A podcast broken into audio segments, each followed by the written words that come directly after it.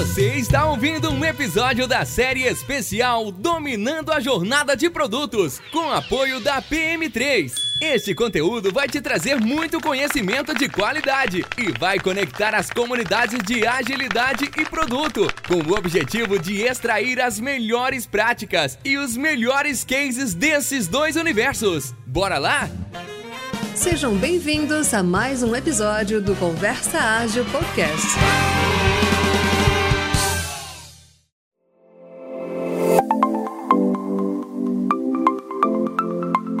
E aí, Renato, tem uma novidade aqui para contar da PM3. Opa, manda aí, cara. A PM3 é uma novidade atrás da outra. Manda, manda aí agora, cara, por favor. Boa. Ela tá lançando uma pesquisa chamada Panorama do Mercado de Produto 2021. E aí eu quero convidar você, Renato, para responder essa pesquisa, convidar também nossos ouvintes para responder essa pesquisa. Vou responder, cara. E o pessoal vai divulgar o resultado Vamos ver o que vai ter de legal nesse resultado aí. Uhum.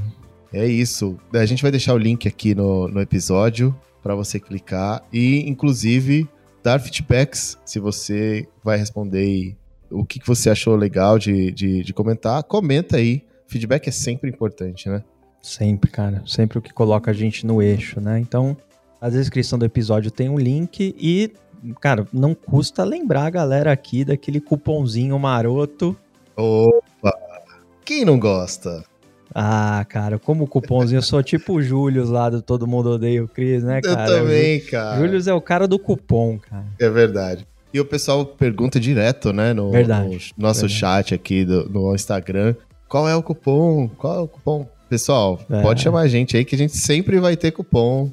Vamos responder 100% das vezes com Exatamente. 10% de desconto, né? Então, lembrando aqui que vale para todos os cursos, né? Se você for lá em cursospm3.com.br, tanto no, no curso de Product Discovery, Product Marketing, Product Management e Processos Seletivos de Produto, é um curso que está saindo agora pré-venda. Isso. Coloca o cupom CONVERSA10 Guardem este termo maravilhoso. Exato. Conversa 10%, 10 de desconto em cursos que são referências absolutas hoje. Cursos sobre produtos e que, inclusive, eu já fiz um deles, vou fazer outro em breve. Aí. Vale super a pena, indico. Então, bora lá, galera. Hora de estudar. Sensacional. Bora aproveitar, galera. Bora aproveitar. E bora lá pro episódio. Bora pro episódio, Oda.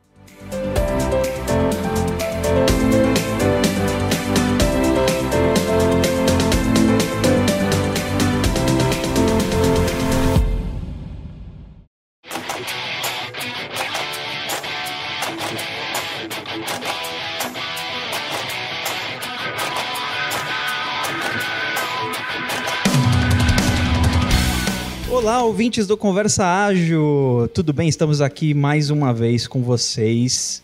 E aqui quem vos fala é Renato Macedo e, como sempre, meu parceiro de microfone, o, o parceiro velho de todas as horas, ou velho parceiro de todas as horas, Odair Bonin. E aí, pessoal? Parceiro velho vale também. Acho que. Parceiro velho, velho parceiro. É, né? isso aí. É. achei que você ia narrar um, um gol aqui agora, cara. Não, cara, eu comecei mais animado porque meu filho me deu um feedback. Ele falou, pai, você começa o podcast ali muito na boa ali e tal. Ah. É meu jeitão de falar mesmo, então tô, tô assimilando os feedbacks do meu filho. Né? Muito bom. E, e, ele comentou assim, fala, é legal falar conversa lovers, né? Você viu que de uns episódios pra cá eu tô... Ele quer que eu faça dancinha no TikTok, isso aí ainda não, ele não me convenceu, mas pode ser que role algum, em algum momento. E hoje, aqui conosco, nossa convidada Fernanda Faria. Muito bom. Eu pensei que você ia começar de um jeito diferente, você ia fazer um trocadilho com o meu nome, porque isso acontece muitas vezes. Olha, Fernanda, o trocadilho é meu fraco. essa viu? oportunidade. Ah, perderam essa oportunidade, mas enfim. cá estou, cá estou, pessoal. Muito bom, muito bom. Maravilha. Fernanda, e hoje nós vamos conversar sobre churn, né? Que é, nada mais é, a gente já pode dar aqui uma definição mais alongada, né? Mas o pessoal indo embora, não querendo mais utilizar os serviços, né, de, ou, ou um produto específico, enfim. E, mas antes de mais nada, Fernanda, se apresenta um pouquinho aí para quem está ouvindo a gente. Boa, boa, vamos lá. Acho que é melhor, né? Porque a gente já falou, já começava falando de churn, a gente já baixa o astral da conversa. É, exato, exato. Tava... Você espera um pouquinho para chegar. É, já, já, já, já. Seu filho for para começar animado, então vamos manter o clima lá em cima. Muito bom. Então, acho que, enfim, né? Sou Fernanda Faria, acho que essa parte vocês já pegaram. Sou de Minas, então vai ter sotaque, sinto muito. Uh, comecei minha, minha carreira profissional. Assim, meu primeiro trabalho da vida foi Customer Success, então fui forjada no Churn recebi alguns e-mails de olha, não vamos continuar mais com o serviço. Aí vinha aquela flautinha do Naruto na minha cabeça.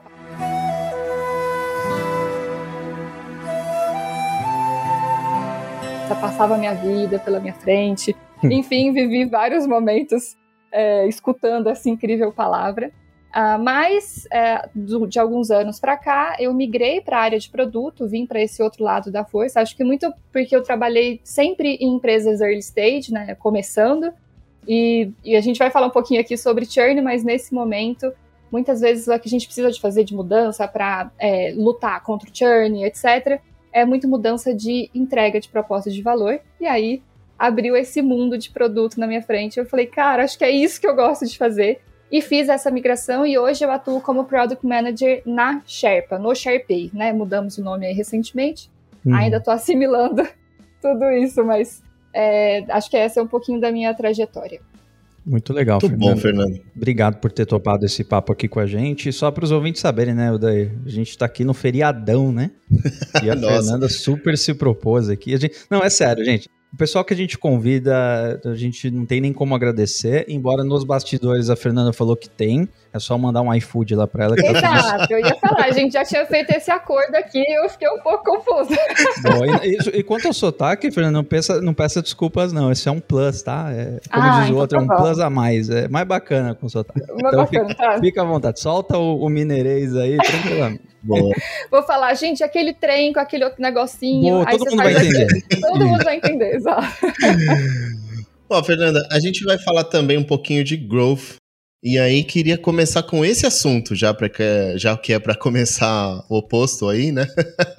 Alta astral, tá bom. Isso. Então não vamos falar de churn, vamos falar de growth e a gente pode traduzir é, um pouco que a gente tá trazendo um, um inglês aqui para conversa, a gente podia começar a traduzir o crescimento e o abandono, talvez, não sei, a tradução literal do churn. Pode, é, pode ser, pode ser. É verdade. É, pra, assim, com as suas palavras, o que, que é Product Growth? Bom, assim, vou dar muito a minha, a minha definição. Nem todo mundo usa essa mesma definição, mas para mim, Product Growth, ele, ou então crescimento de produto, é uma disciplina que entende o momento do negócio e conecta o produto aos prováveis usuários. E aí, nessa curta, né, nessa curta frase, tem muitas coisas. Então, disciplina. Por que, que eu coloco disciplina? Porque, cara, não é só o Product Manager que tem essa tarefa. É todo mundo que está dentro daquele contexto, de engenheiro a marketing, a to toda aquela galera que está ali. Outra questão, momento de negócio. Por que, que eu gosto de trazer? Por que, que eu gosto de trazer essa, essa palavra, né? Para essa palavra, não, né? Momento de negócio não é só uma palavra, mas vocês entenderam o que quer dizer. Porque em cada estágio do negócio, a gente vai precisar de olhar para variáveis diferentes. Então é necessário que essas pessoas entendam em qual momento elas estão e aí conecta. Então é justamente entender esse momento de negócio, entender o que a gente entrega e para quem a gente entrega. Então conectar todas essas essas partes e prováveis usuários é que é aquela coisa, né? Nem sempre para quem a gente planeja entregar, vender e crescer o negócio é quem de fato é, atende a nossa expectativa. Então, eu gosto de colocar esses prováveis, porque muita coisa pode ser descoberta aí no meio do caminho. Não, muito bom, legal. A gente pegou é, isso que você falou, é importante saber, né? Que faz sentido para o momento, né? Você falou uma palavra muito importante aí, né? Acho que não é igual a todo momento, né? Tem que perceber esse momento, né? Exato. Acho que falha um pouco, né? Sei lá se como que foi para você, mas eu já vi essa essa falha de perceber o momento, assim, saber o que faz sentido para aquela hora, né?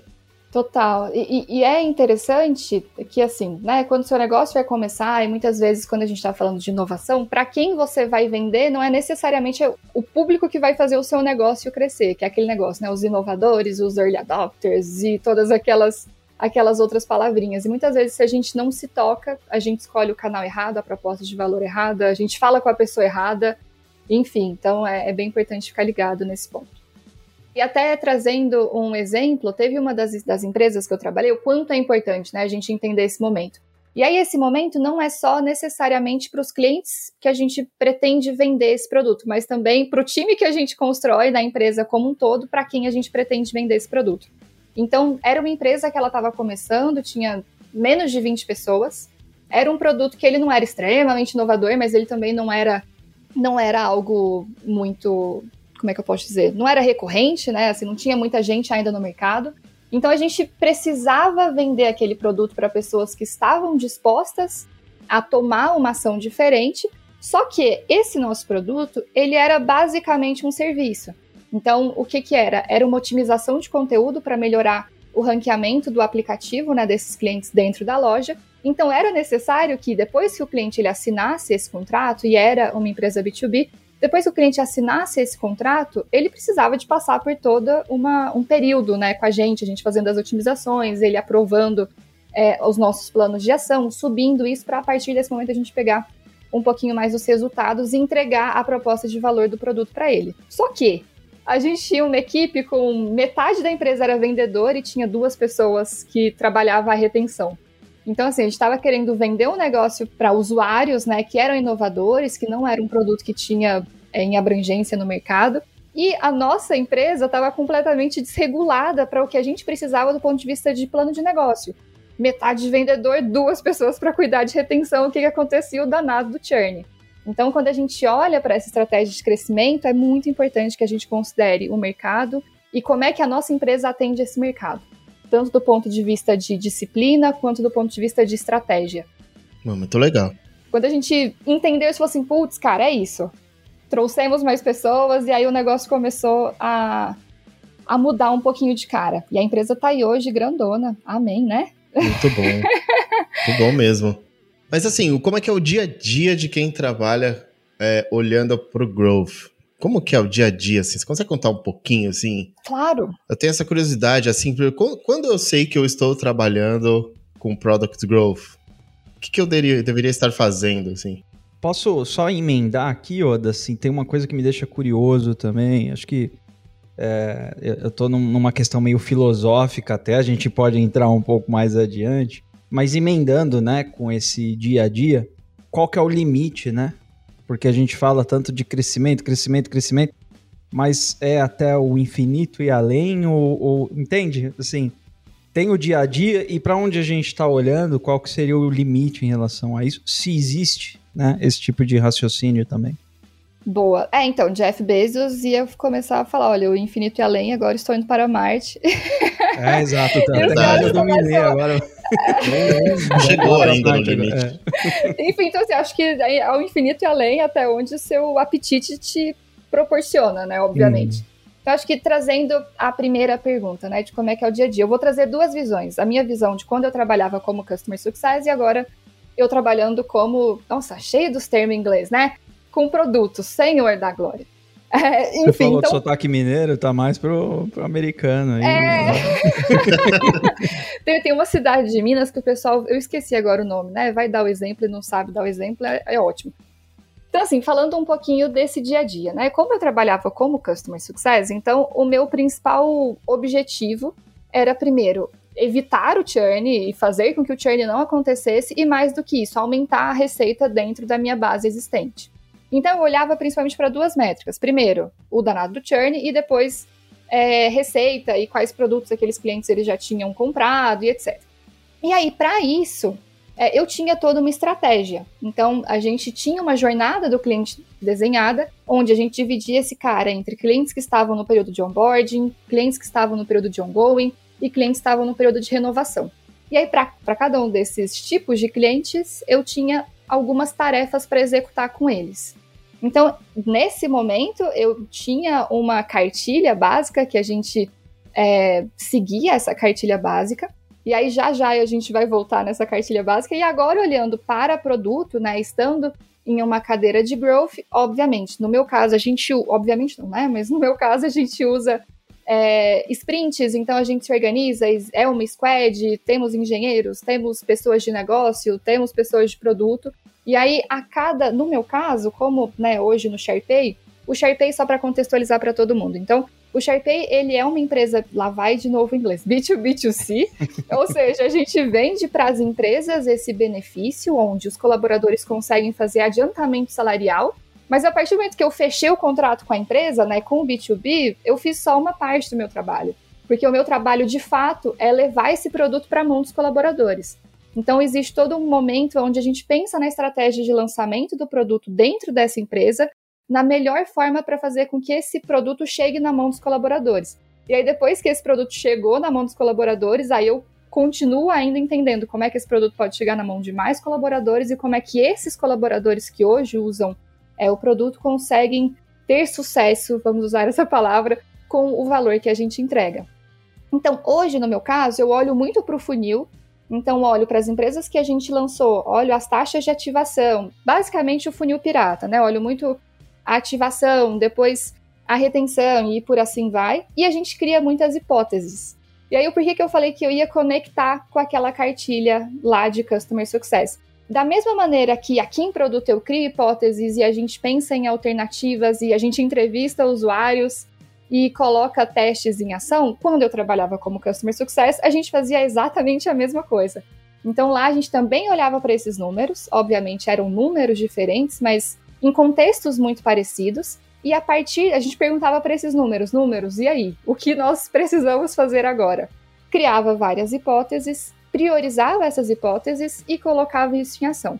O que a gente entendendo que teve resultado bom ou então aprendizados que não valia a pena a gente repetir, a gente, entre aspas, ou as, muitas vezes a gente jogava fora, ou então a gente colocava aqueles testes em stand-by e ia seguindo as nossas otimizações de processo. Uma questão que eu vejo em algumas empresas, e aí não vou entrar no mérito se está certo ou se está errado, mas muitas vezes a gente olha muito para growth só como aquisição. E a gente sempre pensa em canal e em persona.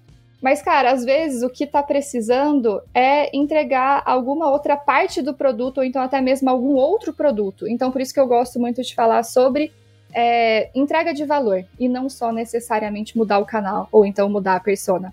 No caso né, dessa, dessa, da época que eu trabalhava como Customer Success, a gente foi identificando que, cara, se vendas vendesse o pacote completo de produtos que a gente tinha, fudeu. Era essa, essa, era, essa era a palavra, fudeu, porque o cara a gente não ia conseguir entregar valor, o cara ia ter investido muito mais que precisava e ele ia ficar chateado, ele ia ficar insatisfeito. Então a gente, como Customer Success, trabalhou junto com o time de vendas e falou: vendas, deixa eu te falar, se a gente quer ganhar dinheiro a longo prazo, não vamos vender tudo, deixa comigo que a gente faz a segunda parte. Então, em resumo, tanto. Interessante isso, né? Porque para você chegar a falar para vendas, olha, não vende tudo, imagino, é disruptivo demais isso. O pessoal se contorcendo. Vocês têm ideia do que já aconteceu, né, de eu ter visto. Eu tô falando muito do Rank My App, que foi um lugar onde eu passei, mas também até da Instacar.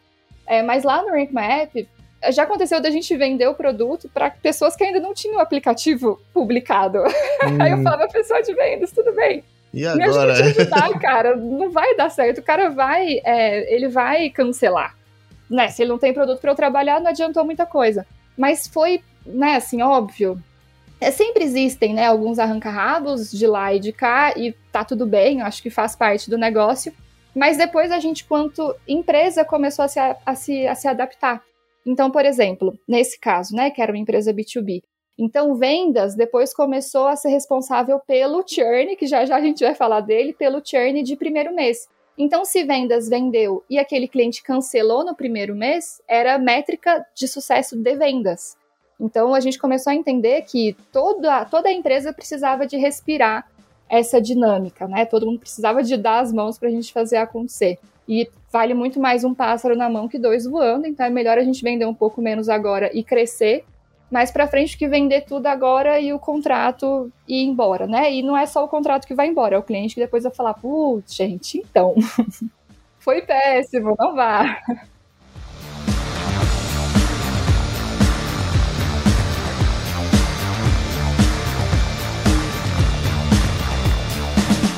É legal que você, você entrou um pouco na pergunta que eu fiz de limite de crescimento.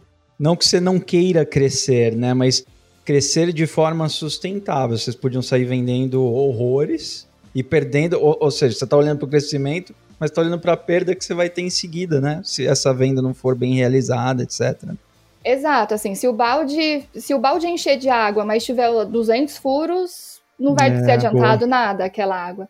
Então, aí, até o que eu ia comentar sobre essa questão de até onde é o limite, né, de vendas, uhum, eu acho que é uhum. é muito isso, entender em que momento você chega em um momento sustentável, onde o seu custo de aquisição e o seu custo de retenção faz sentido, porque não adianta nada também você gastar rios de dinheiro para adquirir né, um cliente logo em seguida ele embora. E o contrário também é, é válido. Ser muito barato para você adquirir um cliente, mas ser muito caro para você reter esse cliente. Uhum, uhum. Então, é, é, muito interessante ter em vista esses custos e principalmente entender do ponto de, de vista de negócio, né? Onde sua empresa quer chegar. Se sua empresa quer chegar na validação de um produto, tudo bem, mas às vezes a sua empresa quer, sei lá, fazer IPO. E aí acho que todo mundo vai se organizando para chegar nesses grandes nesses grandes resultados. Aí quando você já faz IPO e você compra metade do mundo, aí você começa a pensar em Marte. Não acho que seja a maioria das empresas, mas enfim, ao infinito e além, na medida do possível. Muito bom. Pô, legal demais, assim. Boa visão sobre growth, né, sobre o crescimento. Achei interessante esse funil cruzado com custo, né? Você tem custo de aquisição, você tem custo de retenção, né? E, e tem que estar tá tudo bem equilibradinho.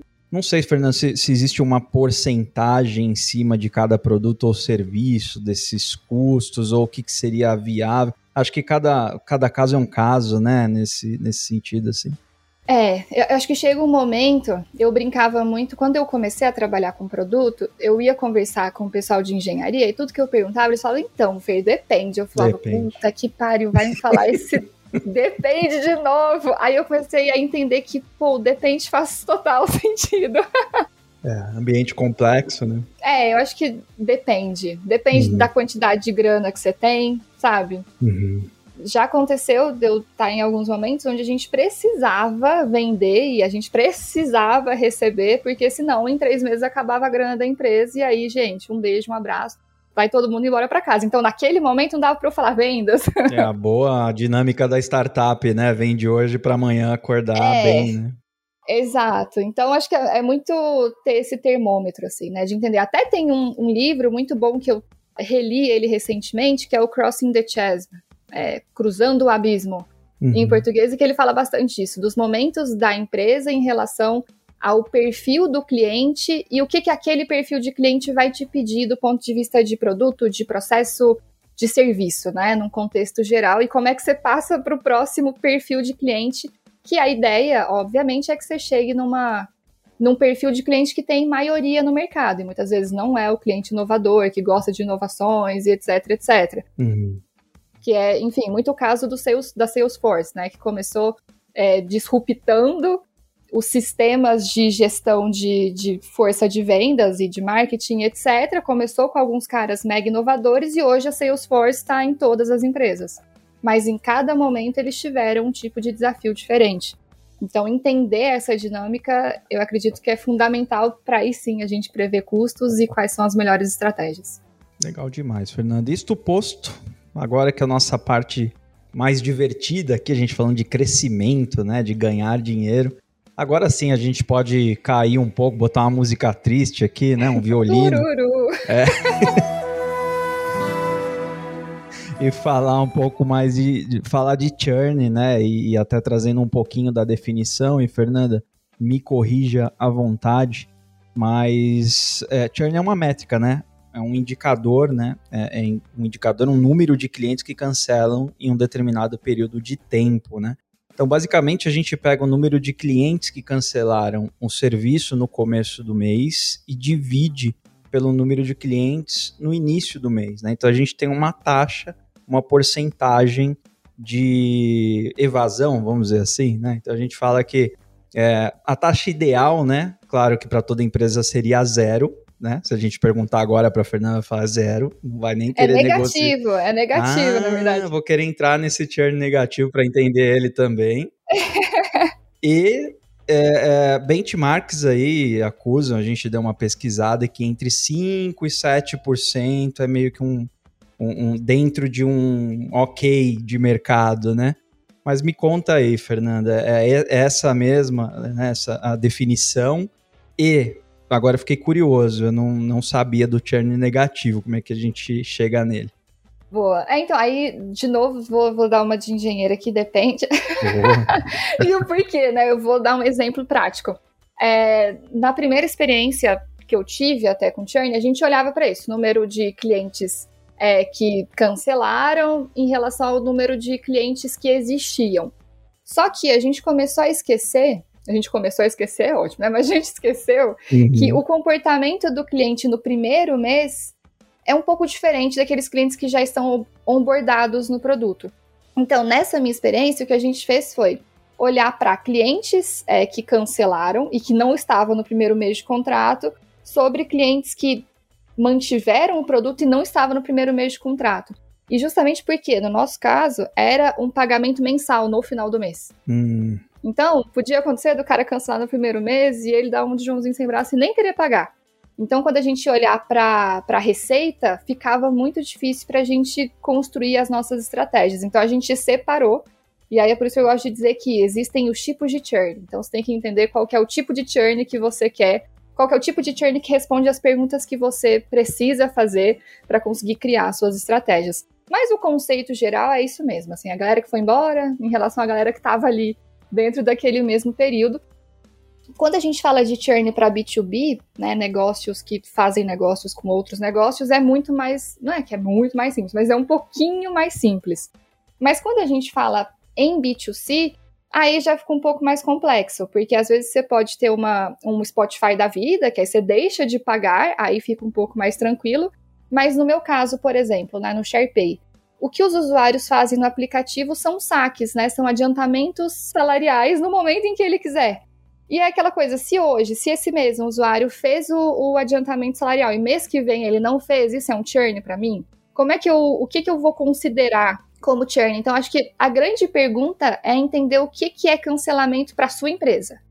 E aí, já dando um spoiler, no nosso caso, a gente não tem isso extremamente claro.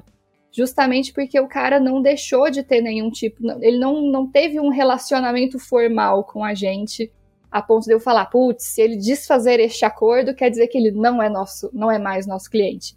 E no nosso caso, que é aplicativo, a gente obviamente consegue ver quando o usuário virou um usuário dormente, né? Então ele ficou depois um certo tempo sem entrar no aplicativo e aí muito provavelmente ele até desinstalou. Uhum. No Brasil a gente, né, nem todo mundo tem uma, um celular que tem a maior memória do planeta Terra, então nem todo mundo mantém todos os apps é, instalados. Mas essa esse é o ponto-chave, entender o que é cancelamento para a sua empresa.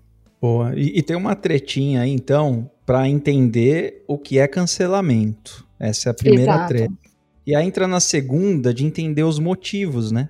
Porque se a galera tá indo embora, poxa, eu preciso abordar de alguma forma ou entender de algum jeito.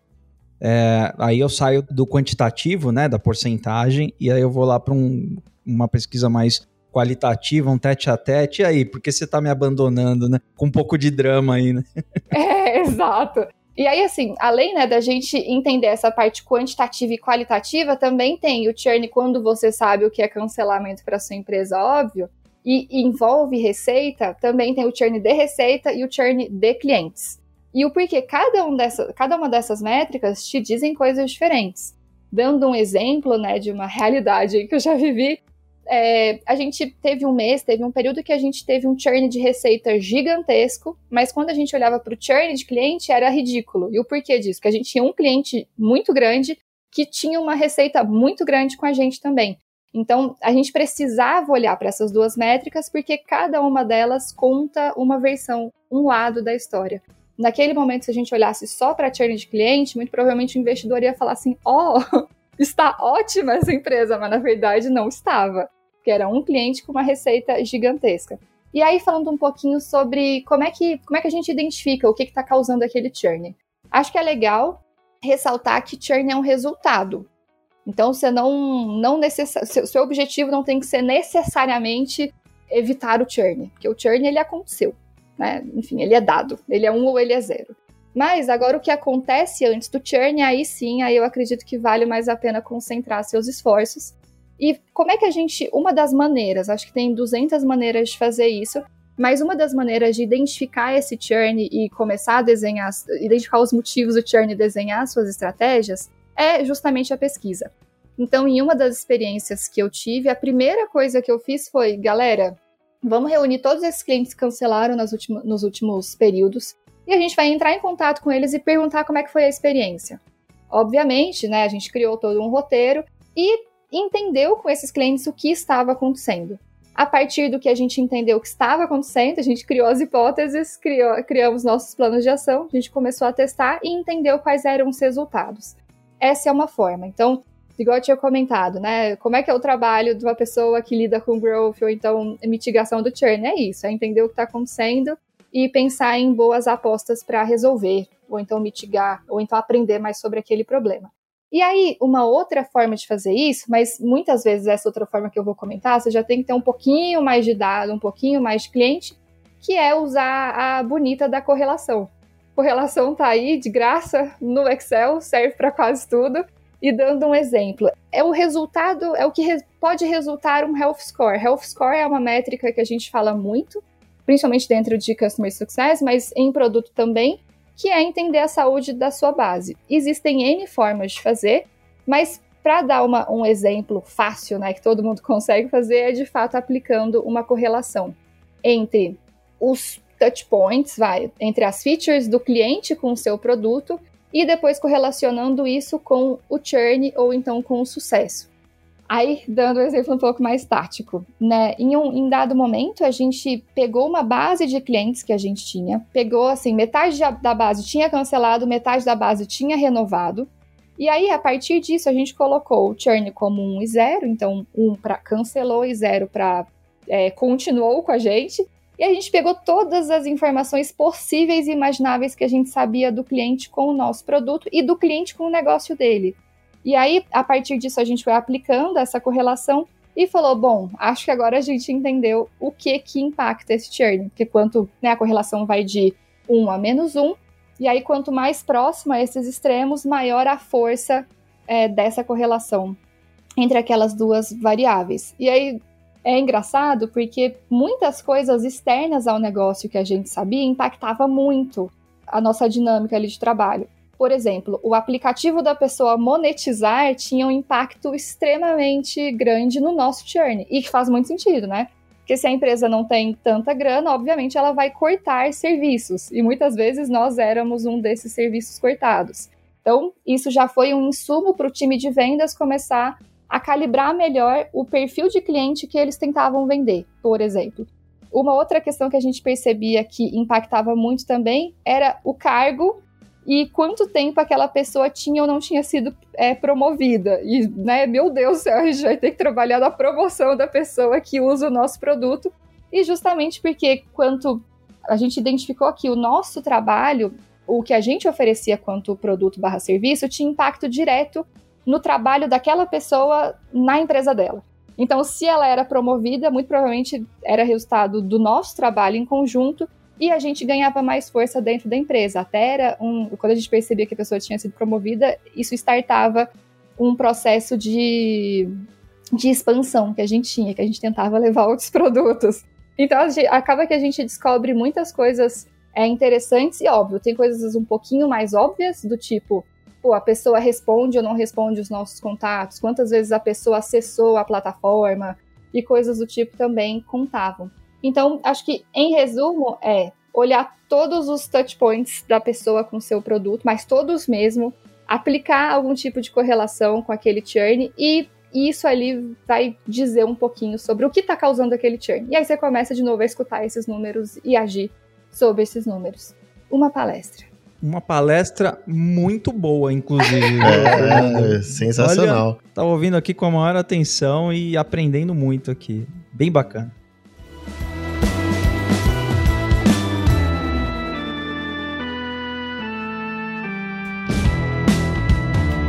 Eu ia curtir demais se eu tivesse um, um aplicativo instalado aqui, o time ligasse pro meu chefe reclamando Pô, cara, promove ele, pelo amor de Deus. É, exato. da hora, né, desse cara ser Cara, eu ia curtir muito, muito. Não é essa voz. É, eu apoio apoio, apoio, é bom. Aí depois a galera aí que presta serviço pra é. você, que você tem algum produto, você vai receber aquele e-mail. Então,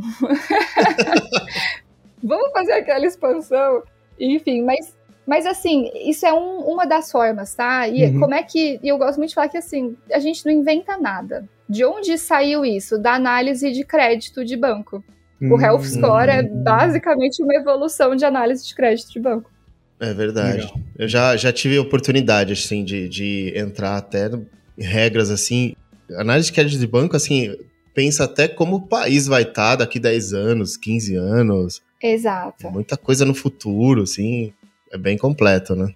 É, e, e, um ponto que eu gosto sempre de dizer, gosto de destacar, é que muitas vezes as, as pessoas, né, as empresas e etc, falam, cara, puta, mas eu vou ter que ter uma base de dados gigantesca para ter uma relevância estatística. Aí a minha resposta é sempre, cara, você quer ter relevância estatística ou você quer se guiar a partir de alguma coisa para definir suas estratégias? É, Se você não tem né? dado, né? vai com o que você tem. É melhor do que você tirar da cabeça coisas e começar a trabalhar em cima disso, sabe? É. Eu sei que a galera da estatística e tá um pouco mais caxias vai falar, ih, gente, essa menina tá falando besteira. Mas quando você trabalha numa empresa pequena, onde você tem 10 clientes, o que, que você vai fazer, né?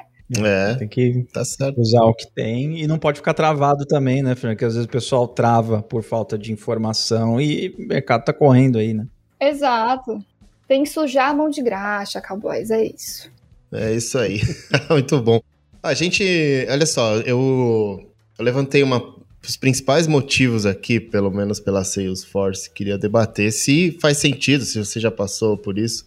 Principais motivos de. É, principais causas né, do churn. O primeiro tá frustração do cliente com o produto ou serviço, depois atendimento ou suporte burocrático e desgastante, mudança tecnológica do mercado e cortes e problemas financeiros. Aí é problema que é difícil de, de evitar, né? Não tem como. Mas você, você percebe que é mais nessa linha mesmo? Ou tem algum motivo você fala, não, eu, na minha experiência, eu já peguei outros motivos. Então, assim, acho que esses cinco, acho que eram cinco, quatro, sei lá. É quatro, eles... ó. Se quiser Isso. que eu repito. Vamos lá. Ó, os quatro. Frustração do cliente, o atendimento principalmente a burocracia e o seu atendimento desgastante. O terceiro é uma mudança tecnológica do mercado. Eu não entendi muito bem esse terceiro, pois eu preciso dar uma olhada no detalhe, né? Mas. Salesforce, né? Não sei. Uhum. É, Salesforce tem 10. E cortes e problemas financeiros. Inclusive, a gente tava. Você falou do, do Slack um pouquinho antes. O Salesforce comprou o Slack. é, exato. É, então, voltando aqui. Então, o quarto é cortes e problemas financeiros. Então, assim, se a gente for pensar, frustração, atendimento, alguma mudança do mercado e cortes e problemas financeiros. Cara, eles fazem bastante sentido. Eu acho que esse primeiro aí entra um pouquinho naquilo que eu falei, sabe? Vendas que vende uhum. mais que o cliente precisa. É, aí ele tá pagando mais que a necessidade dele. É, aí uhum. ele fala, gente, mas que isso? Eu só precisava de um apontador, você me vendeu um, um estojo inteiro. Não precisava uhum. desse estojo inteiro. Às vezes até o apontador que veio dentro do estojo era legal. Mas ele vai olhar pro estojo, ele não vai olhar só pro apontador. Então, tem muito dessa desse entendimento, né, de entregar o que o cara precisa e não necessariamente o que o nosso negócio precisa, dá um pouco de dor, mas faz parte do jogo. E também dentro dessa, dessa insatisfação, também tem um momento em que você pede para o cliente tomar a decisão se ele quer ou não continuar com o seu serviço. E o que isso quer dizer? Se você mensalmente, né, supondo, mensalmente você pede para o cliente falar, cara, e aí, você quer continuar comigo ou não? Mas no final daquele mês ele ainda não conseguiu chegar na proposta de valor, ainda não conseguiu entender o resultado que seu produto proporciona, você está pedindo para ele tomar essa decisão no momento errado. E aí, de novo, tem que entender muito do momento do negócio, porque nem sempre dá para você falar, cliente, então vamos fazer aqui uma parceria de um ano, que ele vai falar, meu filho, eu não sei nem quem é você na fila do pão. Eu quero assinar um contrato no máximo um mês e aí eu vejo se eu quero continuar. Então, é importante entender em que momento que você está da estratégia de negócio e ali, alinhar isso ao momento em que ele toma a decisão de continuar ou não com o seu produto. Quando a gente olha para. Então, assim, primeiro ponto acho que faz total sentido. Segundo ponto, ponto de vista de atendimento, cara, também faz total sentido, porque muitas vezes, ainda mais no primeiro, ali no primeiro mês, né, quando você está se adaptando àquele produto, você tem um problema e não consegue resolver ele, você ainda não tem a menor empatia por aquele produto, Você vai falar assim: não, tirem esse produto da minha frente, eu não quero saber mais dele. E aí você precisa de garantir que essa pessoa vai conseguir saber o que ela precisa de saber no momento certo. E principalmente entregar o que ela precisa saber quando ela precisar saber. Então, quando a gente fala de onboardar os clientes, é justamente isso. Entender a carga cognitiva que ela tem e o quanto que você pode entregar e pedir de esforço. Não adianta você explicar como usa o seu esforço inteiro em uma tela, porque a pessoa vai falar, meu senhor, eu usava três planilhas e resolvia todos os meus problemas. Eu vou voltar para as minhas três planilhas que eu já, já me entendia, né? Uhum. Então acho que é muito essa, essa relação de desgastar o cliente da quantidade de esforço que ele está disposto a ter no momento certo. E, pô, cara, né? Vamos atender a galera do, do jeito mais adequado. E aí, um ponto que é, é, legal comentar é que, assim, Customer Success não necessariamente é suporte, tá? Aliás, não é suporte. Então, todo depois que o cliente vira cliente, ele tem uma rede de pessoas que apoiam ele em diferentes momentos e diferentes motivos, né? Então é importante que essas pessoas que vêm no pós, elas estejam muito conectadas uhum. para que juntos essas pessoas consigam criar as estratégias. E aí principalmente a pessoa de produto eu costumo dizer que se dentro, se na sua empresa o time de suporte, o time de customer success, o time de customer experience, aí tem vários, várias siglas, é uma ilha, não faz parte de nenhuma squad, tá 100% apartada da empresa, cara, pode contar no relógio que vai dar ruim. Isso parece muito fácil para o cliente, né? Porque tem empresa que a venda é maravilhosa, aí você começa é... aquele contato, você fala, mudou de empresa. Me arrependi aqui porque é outra empresa, já não é o mesmo tipo de contato, a mesma forma de atender necessidade, né? Então isso fica bem nítido, né? Total. E aí é importante, cara, colocar todo mundo no mesmo barco com várias cabeças diferentes atendendo o mesmo cliente. Muito bom. Não dá, sabe? Não dá. Em cada momento. Dele, né? É, exatamente. Aí você comentou um pouquinho sobre mudança de tecnologia. Aí, óbvio, né? Salesforce é um outro momento da vida, etc. Mas o que eu já presenciei? Parte 1, cliente. É, primeiro, esse cara usar. Cara, o Excel tá aí para todo mundo, né? Mas esse cara usava é. o Excel, tentou sair do Excel, depois falou assim: não vai dar, eu vou voltar pro meu Excel. Já vi isso acontecendo mais de uma vez. Nossa, ô, daí, quantos sistemas você já viu ou até desenvolveu em que o cliente olhava e falava, puta, minha planilha resolvia tudo isso, acho que eu vou ficar com ela. eu já ouvi a, a, seguinte frase, a engrenagem do mundo é o PowerPoint e o Excel. Meu Deus, é olha, eu concordo um pouco aqui. Mas eu, eu, colocaria o Zapier aí no meio, o Zapier. É bom? Esse eu não conheço. Nossa, daí a gente vai bater um papo do Zapier depois. Muito Enfim, bom. E assim, tem essa questão assim da mudança de tecnologia na cabeça do cliente, nem sempre ele se adapta a isso, mas também tem novos entrantes no mercado. Então, fique esperto que o mercado está se movimentando.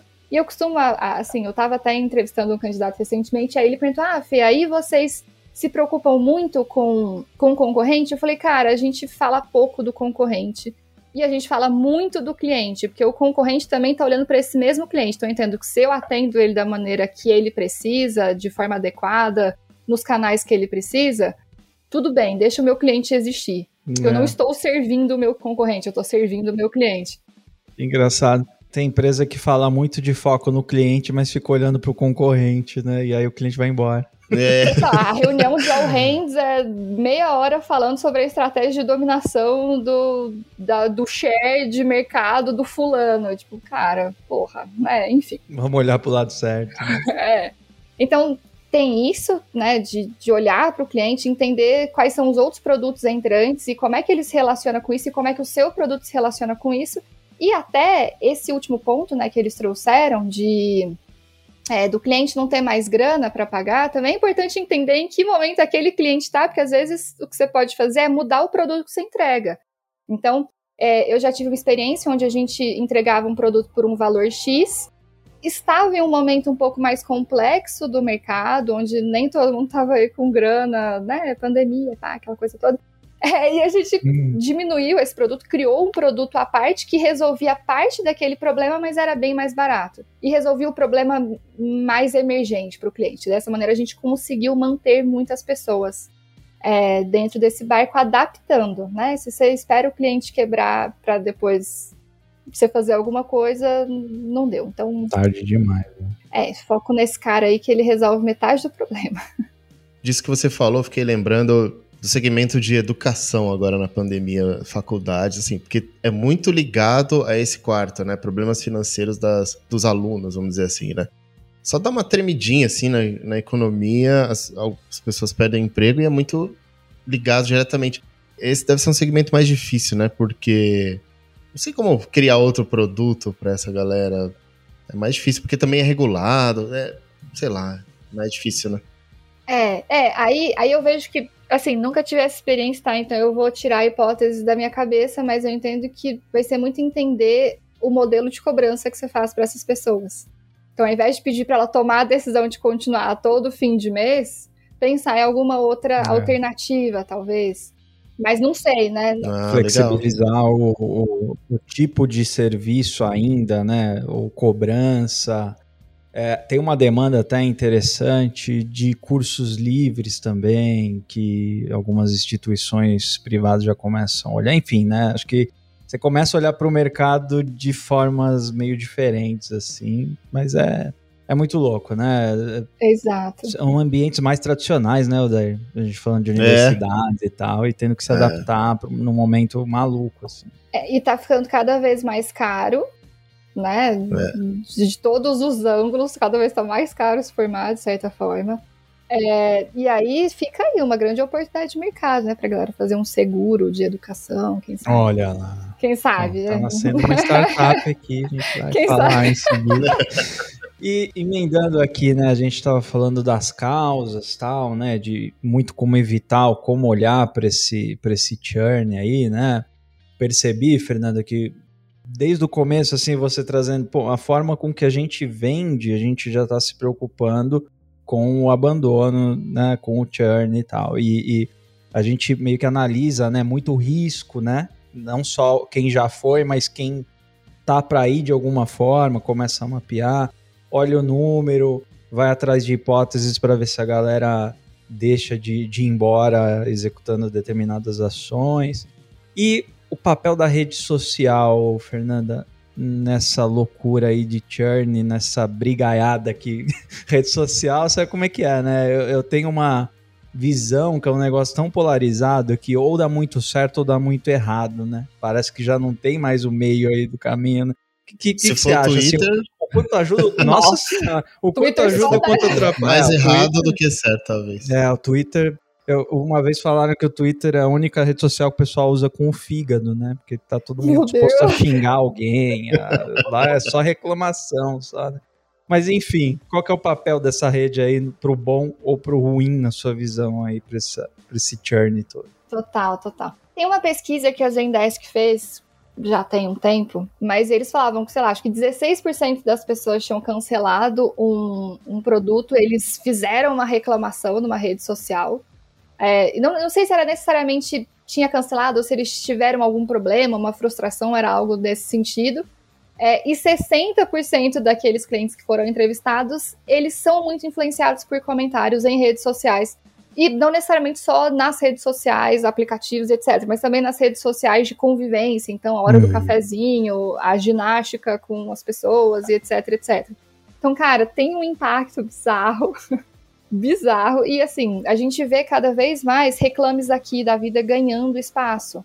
E isso é muito legal, porque o consumidor está tendo mais possibilidade de dizer, de, de mostrar as, as frustrações que eles têm e de pedir uma resposta das empresas em relação a isso.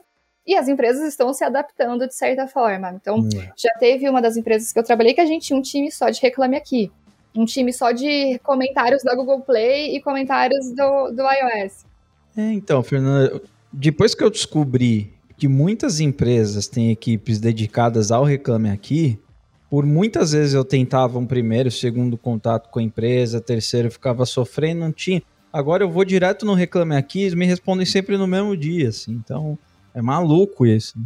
Exato. Mas é aquela coisa, né? É quase o Twitter, assim, tá? A ferida tá exposta. Quando hum. o cliente tá reclamando ali no chat, é só o chat que tá sabendo, sabe? Exato, e, exato. e sem colocar se isso é bom ou ruim. Acho que vem muito naquela questão, cara, como é que você não deixa isso acontecer, né? Aquele, o, o segundo motivo, de pessoas tiveram alguma frustração e resolveram cancelar. Então tiveram uma experiência ruim com atendimento.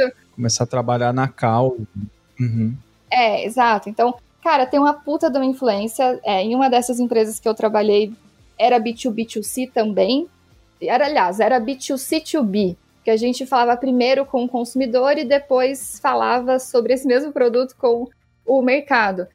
E, olha, era um comentário no Facebook que surgia 70 respostas daquele mesmo comentário, de pessoas falando coisas parecidas, e aí, de repente, aquelas pessoas começavam a brigar por qualquer outro motivo. Meu Deus do céu. E a chance de um troço desse viralizar é gigantesco. E aí, quem que você vai acreditar? Eu, quanto empresa, falando que meu produto é legal, ou 17 pessoas no Facebook falando, cara, foi horrível, que você vê a carinha é o Jailson, a Maria Chiquinha. Óbvio que eu vou acreditar no Jailson e na Maria Chiquinha, porque eles são iguais a mim.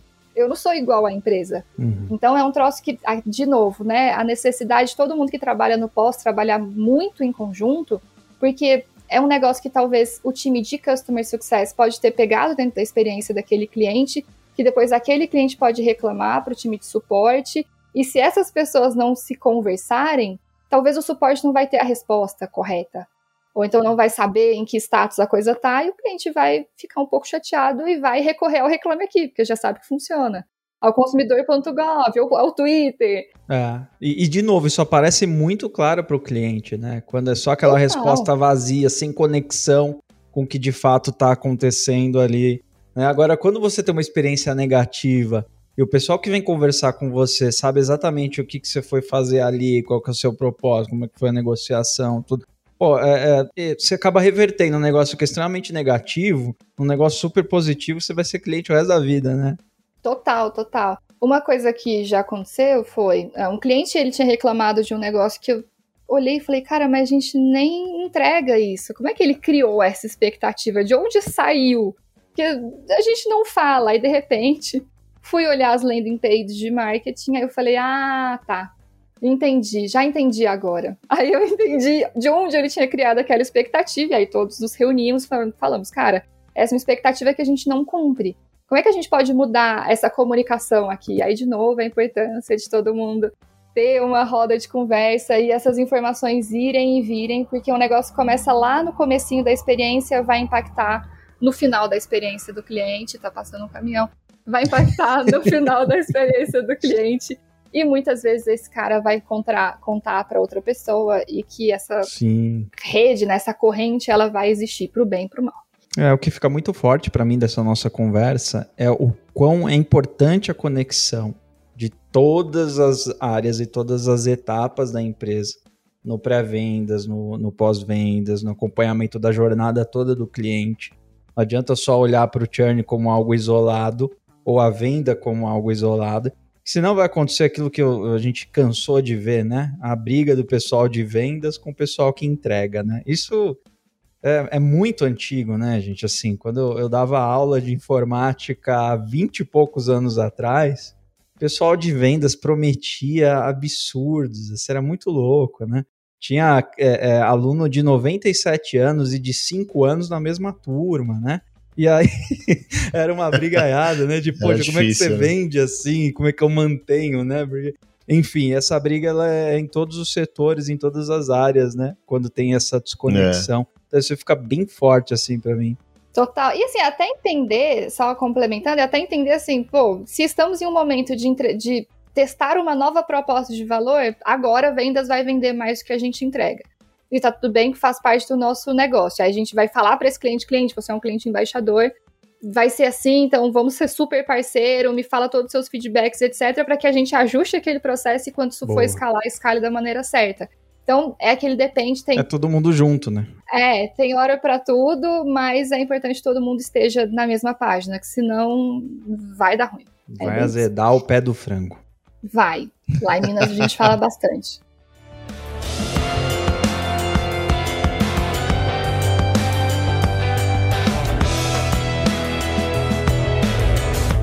Ô, Renato, se você fizesse um pedido no iFood não chegasse do jeito que você imaginou, você faria uma reclamação? Fernanda faria. Desculpa. Isso que eu, eu faço de nada para terminar. Não dá pra terminar sem o trocadilho, cara. Eu ia falar, você não, mas a Fernanda faria. Puta vida, só. Sabe que eu fui responder na maior, é que eu não tinha pego esse trocadilho. Não, eu já tinha a resposta. Tanto faz a sua, a sua resposta e a, a minha ia ser a mesma. assim. Não, não ia dar pra terminar sem isso. Mas, ó, Fernanda, de verdade, a gente entra agora aqui no nosso momento jabá. A gente tem sempre um momento jabá no final. Tem que pagar a conta, né, gente? Mas, na verdade, É, indicações barra vendas. a gente pede. a gente pede pro convidado indicar o que quiser, é, enfim, comentar o que quiser. A gente já anotou aqui o nome do livro que você comentou, Crossing the Chasm. É isso mesmo. É isso, né? Bom, a gente vai divulgar. E tem mais? O que, que você diria aqui para as pessoas, para os nossos ouvintes? Ah, Fernando, Indi- e pode vender também, tá? Fica à vontade. Ah, Quiser- então quiser tá mandar uma mensagem pra evitar um churn aí de algum. Pode mandar, não tem problema. Não, assim, a gente já aproveita. Você aí que está em uma empresa que tem mais de 10 pessoas, está querendo fazer adiantamento salarial, pagar contas direto do seu salário, organizar a sua vida financeira, me manda uma mensagem no LinkedIn. Tá? SharePay Boa. está aí para todo mundo. Vamos colocar o, o link aqui do, do LinkedIn da Fernanda Faria. Coloque isso. Aí a gente segue, compartilha, retweeta, aquela coisa toda. E também não posso deixar de falar se você é um ser humano, ser vivente, que está interessado em aprender mais sobre growth. O povo da PM3 tem um curso muito legal. Tem uma instrutora meio estranha lá que chama Fernanda Faria falando mais sobre o que a gente falou agora. É, nesse caso, ela não faria, ela fez. Ai, Olha meu lá. senhor, Meu da Deus, isso vai longe, hein, gente? Meu senhor, Por que, que eu vou prova- falar? Desculpem. é, cara, é. A gente estragou, estragamos aqui o episódio. Mas enfim, mas acho que de, de qualquer forma, acho que Crossing the Chasm é um livro que eu recomendo muito pra qualquer pessoa. É Legal. um livro de marketing, mas se você não trabalhar com retenção. Não, lê, só lê, faz isso. pra sua Inspirador, né? É, cara, é muito bom e você não precisa de ler. Ai, meu Deus, lá vai eu falar. Não precisa ler o livro inteiro. Você lê até metade ali, você pegou o, Ah, eu o conheço contexto. vários desses, É, muito bom. você faz- o que é ótimo, né? Economiza tempo, então eu já tô aqui ajudando aumentar o ROI do livro. Boa. É, e, enfim, é isso, galera. E mais uma vez, vendendo o que precisa. Não precisa vender o livro Não todo. Vende precisa. metade ali, tá tudo bem. É, É isso a, gente aí. tá, a gente tá na era do livro post, né? Não sei se vocês estão sentindo isso, mas recentemente li alguns livros e pensava, putz, podia ser dois posts, É. né? Ou então também tem um livro que é o resumo de vários posts. Pode eu crer. fico, putz, podia só ter olhado Já o post isso, da já. pessoa. É, mas, mas tem um livro que não tem nada a ver com o nosso assunto, mas acho que vale, porque né, todo mundo quer se divertir, que é um resumo de vários posts, mas é o único livro que vale, que é o E se? Não sei se vocês já viram esse livro. É um Não. livro amare- é, amarelinho de um cara que. Um cara que trabalhou na NASA, pô. Tem que, tem que recomendar uma pessoa que Nossa. trabalhou Ah, na NASA uma vez na vida. Que ele dá respostas científicas para perguntas absurdas. Então, pô, se todo mundo pulasse ao mesmo tempo, o que, que aconteceria com a Terra? Enfim, Nossa, já ele faz- gostei. Cara, já gostei. Eu é gosto legal. muito bom, dessas maluquices. Nossa, E aí ele faz umas ilustraçõezinhas, assim, é Ah, muito legal. legal. E aí já digo que é o resumo do. Acho que é KXCD, sei lá, nunca sei. São três letras, assim, o, o blog dele. São vários posts desse mesmo blog, mas é um livro que compensa. Então, você não tá querendo saber de growth, não quer saber de churn, lê esse que é bom. Que é que a gente dá recomendação para todos os públicos, Sim, entendeu? claro. Vai que a Muito pessoa bom, chegou muito aqui bom. e falou Eu a- curti. a Romenos. Eu vou ler. O, o que você me indicou, pelo menos metade, eu vou ler. e Isso, eu vou ler menos esse aí que, que eu gosto dessas coisas aleatórias, gente. Inclusive, vamos voltar a fazer as introduções aleatórias aqui no, no podcast.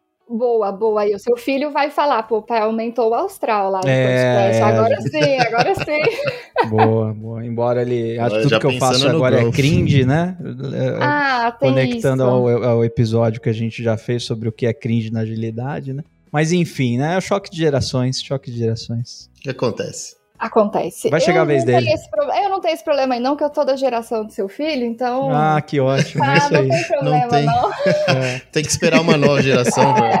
Eu tô bem ainda, eu tô bem. tô aqui Tua falando vai isso tomando chegar, café, né? Tô aqui chegar. tomando café há duas horas. Tomou ah, café eu da não manhã hoje?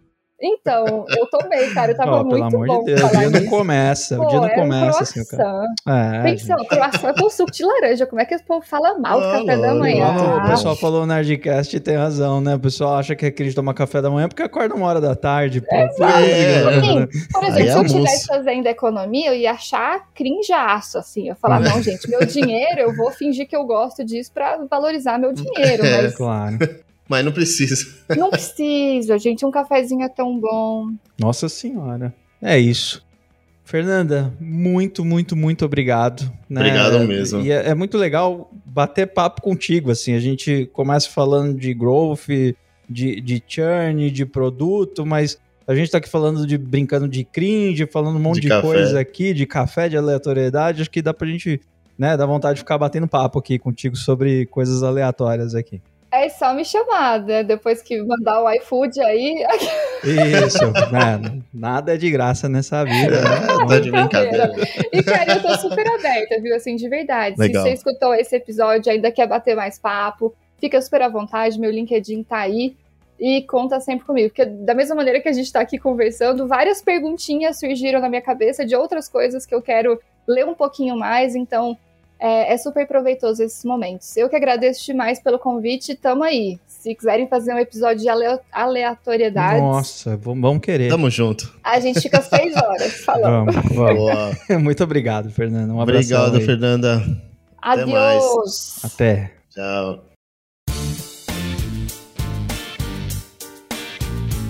Você ouviu mais um episódio da série especial Dominando a Jornada de Produtos, com apoio da PM3. Para ouvir mais, acesse o nosso site conversaagil.com.br e mande seu feedback pra gente.